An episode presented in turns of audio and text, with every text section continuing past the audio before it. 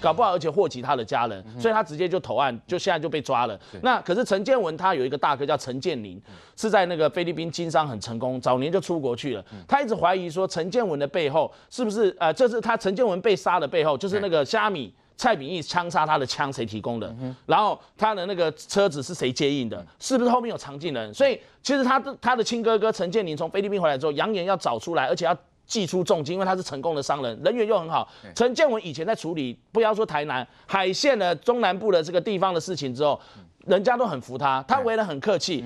比如说，我举一个例子，以前有一个台中市台南蛋仔海鲜面餐厅的这个鼎鲜一零一的前董事长叫周文宝，他当时在地下赌场输了十亿元以上，后来连他的结拜兄弟严清标都找不到他，最后是这个陈建文帮他处理，陈建文联络得到他，所以在南北的这个纵贯线上，他是这个很人很客气。所以你刚刚说这些黑道的大哥出席到他的这个场合，他们一定会比人气嘛，比谁的帮派他的这个势力大，当然是带那些青少年小弟。黑衣黑裤的展现自己的这那个丢名场面给人家看。好，再来关心调查局航机站前组长徐素良涉贪，检方公开查扣项目，非常的惊讶哦。这他的家里呢，宛如精品店。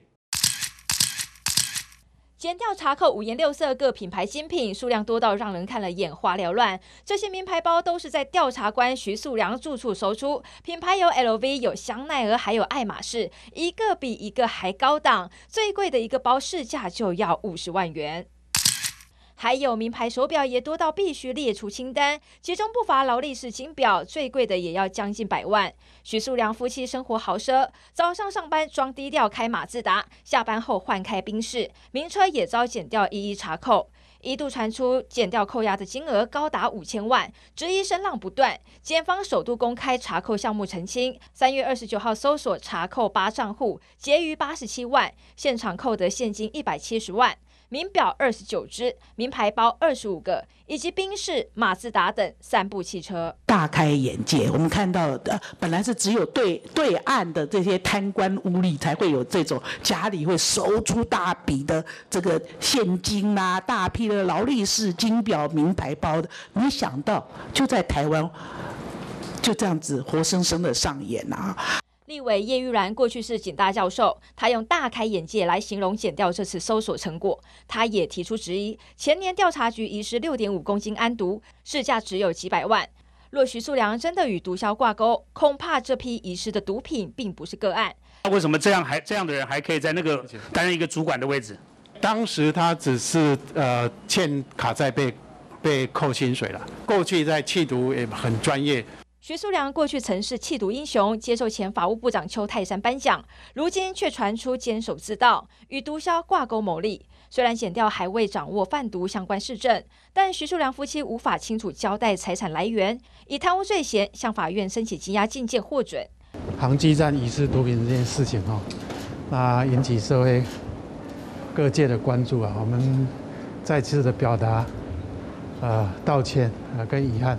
该负责的人就负责，但是层级到哪里要看最后啊侦查的结果，还有了解的情形。毒品遗失案隐瞒了一年，真相才曝光。当时调查局长吕文忠开闸降调多名调查官，现在自己官位恐怕也不保。法务部长蔡清祥脸色铁青，撂下重话：该负责的就要负责，就看检调掌握多少罪证。好，我们看到调查官徐素良原本是这个弃毒有功，哎，现在却变成跟毒贩勾结吗？好，我们看到他是这个调查班这个三十一期哈，担任过这个航机站的组长。原本他的状况呢，财务状况并不是很好，也就是说不是很有钱啦。那怎么会这个减掉在他家里搜出这么多钱呢？现金有五千万哦，哦，还有这个爱马仕包六个，好，再来是这个哦香奈儿包十个。哦，名牌手表十只哦，还有这个宾士轿车，这也都是两三百万的轿车哦。所以呢，原因出在哪里呢？会是那消失的六点五公斤的安非他命没有缴回调查局吗？来，瑞德哥，这是台版的无间道吗？呃，相关侦办单位呢，那么加以澄清说，并没有中江所说的五千万呢。哎，不过，那么他查获的现金好像也不多，要一百七十多万啊。可是。他总共查到二十九只的名表跟二十五个这个相关的名牌包啊，那么这个里面包括什么？爱马仕的这个名牌包有六个，香奈儿名牌包有十个，各位知道吗？我现在戴的这个电子表大概是两千块的。哎，哦，我这个是蓝色的，它有绿水鬼的劳力士表。哦呦，绿水鬼的劳力士表现在一个五十万起跳。哇，你知道吗？它单单手表多少个？二十九只啊！哎呦，哦，这些表哪来的？白天开国产车，晚上可以开宾士车。他一个月十万块左右的薪水，呃，一年呢，夯不啷当加起来大概是一百五十万的薪水。他怎么有能够有能耐有这么多这么多的这些东西呀、啊？然后他的太太呢，一天到晚在那边炫富哦，住哪一个五星级饭店？那紧接着又买了一个什么包啊？刚刚所说的这些爱马仕包，还有包括这些香奈儿包，还有包括这些绿水鬼，还有包括这些这个等于说啊，宾士车都有一个共同的特性，就是我都没有。啊哈，为什么都没有？他一个月十万。他就刚刚讲的这些东西，请问加起来多少钱呢？嗯哼，对。现在是用什么先扣他？现在用贪污治罪条例里面一个，你的财产跟你的所得显然不符，然后你没有相关的这个等于说来源不明就对了。啊，我们在这个法律呢，当时是谁修改的？林义士，嗯，你知道吗？就是后来付了贪呃，中国国民党的这一位，那么说什么呃，行政院只有三个人的印章，盖三个人印章就可以，他其中一个是他的那个林义士啊，就是他这个修改通过的啊。那么徐树良啊，重点在于这个地方。请问你，《无间道》里面只有一根针吗？只有一根吗？只有他吗？只有这个叫徐树良的这个航机处的机动小机动小组的这个机动组的这个组长嘛？然后只有他吗？他之前还因为啊、呃、这个呃卡债的问题啊，还扣过他的薪水，人家还来这个呃这个等于说呃来可能经过诉讼等等啊，然后所以查扣他三分之一的薪水等等哦，然后也他也因为这被列管哦。他何德何能啊？听说因为弃毒的这个绩效非常好，所以一路提拔，然后紧接而来还被颁奖表扬啊。然后呢，紧接而来还一路这样子。我我问各位嘛，多多久了？今天要不是因为查那个六点五公斤的安非他命，然后六点五公斤的安非他命不见了，对，不见了以后呢？检察官，那么呃，检察官要求把证物赶快回来，调了两次，都说骗说是送往什么地方去这个呃检验，因为我们的毒品啊，牵扯到它的纯度，这个纯度牵扯到量刑，也牵扯到它的这个奖金啊，包括在破案奖金跟检举奖金呃破案奖金等等啊，所以呢，一年多了骗，调查局骗骗说还在检验，最后才承认，在送验过程当中不见了，六点五公斤安非他命会不见了，你六点五公斤有多重，你知道吗？是怎么不见的？你只你以为只是把这些人给记过调职就算了？不行。所以在去年的时候呢，那么还把发动这个相关的约谈行动，把这些人全部啊调职啦、记过了，还约谈等等嘛，还交保嘛。不好意思，去年的约谈行动里面就包括这个徐树良。嗯哼，我问你嘛，他钱哪来的？他钱哪来的？他的一个月的薪水呢？一年的薪水一百五十万，可以去买单单绿水鬼加上这个爱马仕包加起来就超过他的相关的薪水了。对，然后还可以这样到到处炫富，然后呢，还有他怎么来的？嗯、这还不包括他们花的钱哦。对，这还不包括他可能在外面的这个花的相关的钱哦。生活消费嘛，啊、对，没有错。很简单，怎么来的嘛？高风险才能够创造高利润嘛？对。那么，请问你为什么说它是无间道？因为很简单嘛，为了查这六点五公斤，才上才去过去查以后，不得了，竟然有这样的一个事情啊！嗯、有没有包庇？重点就在一个地方，为什么？嗯、各位，航机处有没有包庇？对。还是查这个地方嘛？但是，请容许我把它说完。为什么呢？因为呢，叶玉兰在这个呃质询这件事情的时候，让他大开眼界，对不对？嗯、你不要忘了。新北市政府警察局去年颁款奖的那个案子里面，不是给他查扣了一个三百万的名表、嗯、，AP 名表，不见了。对，最后用五百万跟人家和解啊。嗯，三百万的名表会不见了？对呀、啊，怎么？这个案子要追查到底是谁？听说有测谎，有人没过嘛？要查出来是谁侵占？因为这种这种不要脸的事，以前在追查这个十大枪击要犯的黑牛黄红玉的时候发生过，啊哈，也是这样。所以本来要破格的大英雄、大刑警，最后不仅因为这样离职，还被移送法办，还判刑，你知道吗？你没想到现在还发生。嗯、当时也是为了要查，去年底不是为了查这个案子吗？今年不是搜索新北市相关的单位吗？天花板可以查到一包公事包，一包那个那个那个公公文包里面，竟然有一把改造的手枪，还有毒品，海洛因跟安非他命毒品。说是什么十年前啊，刑警大队搬家的时候，因为不知道是谁了，所以你没地方放，就先把它放天花板。对，你们的警察教育是怎么教你的？你们的警察教育教你拿到一把改造手枪，还有海洛因跟安非他命毒品的时候，是、呃、找不到人嘛？我先把它放天花板，是这样吗？天花板天花板是可以储藏东西的地方吗？是这样吗？你为什么没有往上报？为什么没有往上报之外呢？然后呢，还要把这个摩利马改进的枪支送往刑事局鉴定有没有杀伤力嘛？查出来嘛？哎，中江你你不要忘记耶。我们台东有一位两线二星的警官，竟然包庇六百多公斤的安非他命走私直接进来啊！哇，他还是蓝宇的分驻所的所长。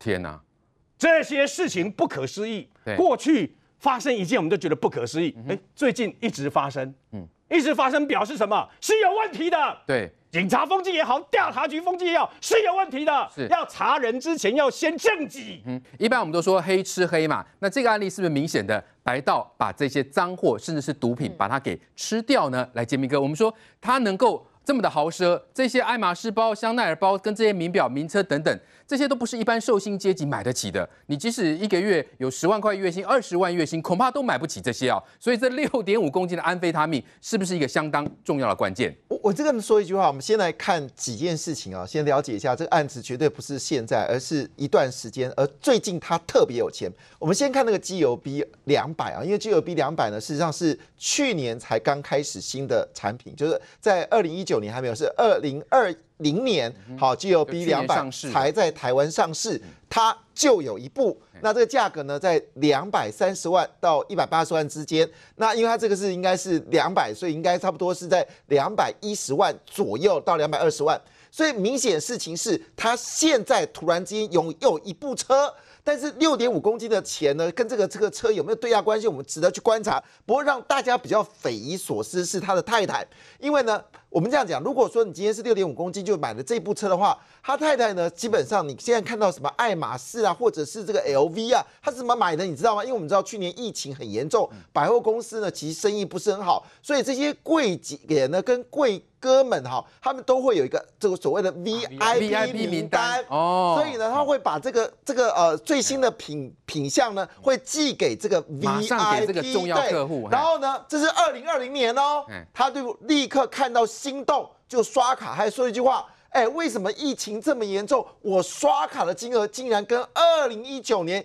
一样的多呢？好，那回来这件事，他二零一九年就已经是 VIP 了。所以，我们回头一件事，我们先说这个车子基本上是去年款的，而且严格来说是去年九月之后才到货的商品。好，GLB 这个两件，这是徐素兰还是他老婆？对对，我说是他老婆，他老婆，我就说这个 GLB 就是他老婆这么的高调炫富，没错。所以我们这样讲就要你回头来看，他其实二零一九年就已经开始非常有钱了，所以那绝对不是只有这六点五公斤的安非他命嘛，这六点五公斤是最近这一年的事情，这是第一点。我们说看他的钱这么多。第二件事，你知道他的这个财富已经到一个极度的夸张。其实昨天网络最疯传他的财富，除了他一身 LV 的这个镜头是这幅、这两幅画，还有 LV，哎，这两幅画是非常特别的哦，不要小看它，这里面其实是有十二个。爱马仕的毛巾给编织出来的，这每一幅画是十二条爱马仕。丝巾吧？是不是？丝巾？对，丝巾，而且这丝巾呢，基本上每条丝巾呢就是一万五以上起跳，所以这一幅画每个你看看都是将近二十万元。那你以这个角度来看，它的金额有多么惊人？所以也就是说，这个问题就是我刚刚其实瑞德在讲那个事情，我最感受最深的就是我们说在新北市调查局上面竟然有一把枪。这把枪到目前为止还不知道那把枪是多久的时间。而且重点是负责这把枪的那个单位的主管，最后还调到高雄市当高雄市的警察局长。我觉得这件事最厉害。哦，对，也就是说你会看到一件事情，说不论今天你看这些这些人，他过去做了什么事情，他们依旧高升。而这个事情比较特别的事情是，为什么后来这个事情被锲而不舍的被调出来？因为呢，很多这些低层的菜鸟的这个调查员真的看。不爽，这位这个我们说的这个呃，就徐徐树良，他在任内里面非常的跋扈。那回件事情是，谁让徐树良这么的跋扈？他常常要菜鸟去顶些罪，这菜鸟呢当然受不了。这些密件呢就到了这个陶检的指挥。那陶检呢当然两个部分是不同的单位，陶检也觉得事情有。有问题，所以展开积极的调查。也就是说，今天不论是徐树良或者李翠萍，其实这背后里面的老板们怎么去关照徐树良，这才是重要的事情。因为这不是只有那六点五公斤，而且这段时间你知道他有多嚣张哦？因为呢，因为这个事情他有被调查，所以他就降了位阶。你知道位阶的时候呢，这个哦，就李翠萍哦，还特别在脸书上面说，她替她老公洗调查局那个背衣啊，一边洗的时候有感而发，说出了这八个字。他说：“欲戴皇冠。”必承其重！天哪，你老婆知道那么多的黑钱，你老公在钓鱼赚的钱，还高调晒出他那个调查局的背心，然后还说一句话：说我老公你要什么保持什么守身其誉，然后呢，将来必承之重。哦，我要问个问题哦，难道这事情有这么单纯吗？难道这样的人他可以继续坐这个位置吗？嗯嗯、难道他老婆发生这么重要的事情，还可以明目张胆的说一句话、嗯、没事？这事情过完之后，你还是可以做高官，必承其重。所以我跟你说，这个水没那么浅，这个水很深。来 来来，纪平，所以也是看起来相当的黑耶。哇，可以这样是上下包庇的结果，让这些人可以这么嚣张吗？这个事情我从去年到今年一直有问我们，因为这是这个案件是新北这个那个他们机动站办的。嗯然后北基站办的，然后还有包括我们桃园桃园的市调处，然后所以两边的这个从台北新北到呃桃园的调查局的调查官我也都问过了。那前天我也问他们到底怎么一回事。刚刚这个呃被杰明哥讲的，我也念一段他太太李翠萍写的这个脸书 po 文好笑。他说：“我就当你是去远方受训，我住长长江头，君住长江尾，记得老娘我的毒手，你要守身如玉。”嗯我我实在搞不清楚，天哪，他他是被收押。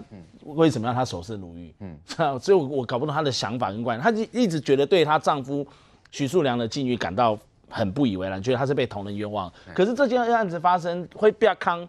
我听调查官讲，他们底下有很多，这个徐树良是三十一期，很资深的。他早年是在台北县，台北县调处。先县调站，现在叫新北市调处，后来调到了这个一一一样是负责缉毒的业务，后来调到了这个行业调查处基隆站，所以叫做简称航机处。所以调到航机处之后，他升为升任为机动组组长。可是呢，很多的调查官私下都跟我讲说，他们给他开了一个取了一个外号叫什么“塑形不良”。哦，他的他的名字叫徐树良，对，可是他的外号叫“素行不良”。哦，那刚刚雷德哥有提到说，他之之前因为那个卡债。那个被银行，然后告上法院，法院强制执行，然后闹到调查局本部，还把他记过，记过财务的状况不加处分。同仁说他的月薪，就算他现在的这个已经算到顶了，他的顶级的月薪大概是一一个月十一万左右，嗯、一年的年薪加工作奖金顶了不起就一百八十万。嗯，结果他曾经有一度刷卡刷卡记录，他一年一个月就一百万。哦，一个月一百万，对，一百一个月到一百万呢。哇，你一个月薪水只有十一万，你可以刷到一百万，怎么可能？所以那信用卡给他的信用额度可能好几家信用卡不晓得，反正大办公室听得都很炸舌。那后来这一次这一批像出事的，包括这个一个菜鸟警调查官叫郑义，他才四十六期的，还有一个这个这个承办人承办的这个警这个调查官，他叫詹梦玲，也他才四十一期的，都比他菜。那这个案子大家会觉得很匪夷所思，是如何内神通外鬼？假设如果徐树良是被剪掉怀疑是内神的话，那外鬼呢？我就跟大家讲，以这个去年发生的这一件六点五公斤的安非他命这个 K 他命调包不见的案件哦，据说就是剪掉怀疑说，当时徐树良这边内神就就安排了这个交给不知情的郑义，就是那个四十六期的菜鸟调查官，让他去护送这六点五公斤的物证。那从这个航机处要护送到新北市新店调查局本部的建设科学处去展报山庄啦，就是送到那边去做这个做建设，等下物证要送过去。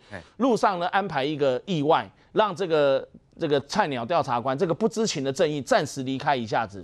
那暂时离开一下，那物证在车上怎么办？这个时候长一直从头到尾一直跟着盯跟监盯着那个菜鸟调查官正义的外鬼。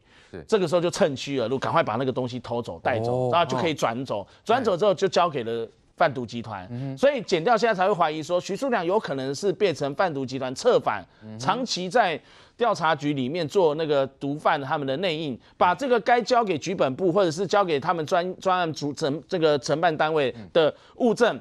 就交给那个贩毒集团，然后让他们脱手，然后就还给他们。哎，这个就变成特殊销售的这个销赃毒那个贩毒的管道。那所以他也获利那么多。那当然虽然没有查到他五千万现金，但是查到他的这个呃现金，包括他的爱马仕包、呃香奈儿包，还有因为他老婆是爱用 Gucci 还有这个香奈儿香水的，所以还有包括这些名表。总价值大概一千万元左右，然后他平常开的那个六百万的那个宾士 S Class 也是突然就这几年就是下班才看到他们出现，那这个都让他们怀疑。还有最最不单纯的是，他们每一个人因为掉掉了毒品嘛，所以他们有做那个健康检查测谎，呃测谎都测谎之外，还有做那个调查那个他的一个这个验毒报告，徐树良两次报告都没过，出现。毒品反应。哦吼，所以甚至调检察官在怀疑，这我也是听检察官他调查局的都讲，怀疑他是不是因为这样的一个为了钱财铤而走险之外，怀疑他是不是因为这样，甚至有懒散这个吸毒的这个状况。其他同仁像包括什么他的一些长官，那个张义峰啊、林胜志啊，都是以前航机处的这个主任，那都没有毒品反应啊，正义也没有啊，詹梦里也没有，就只有徐树良有有毒品反应，而且。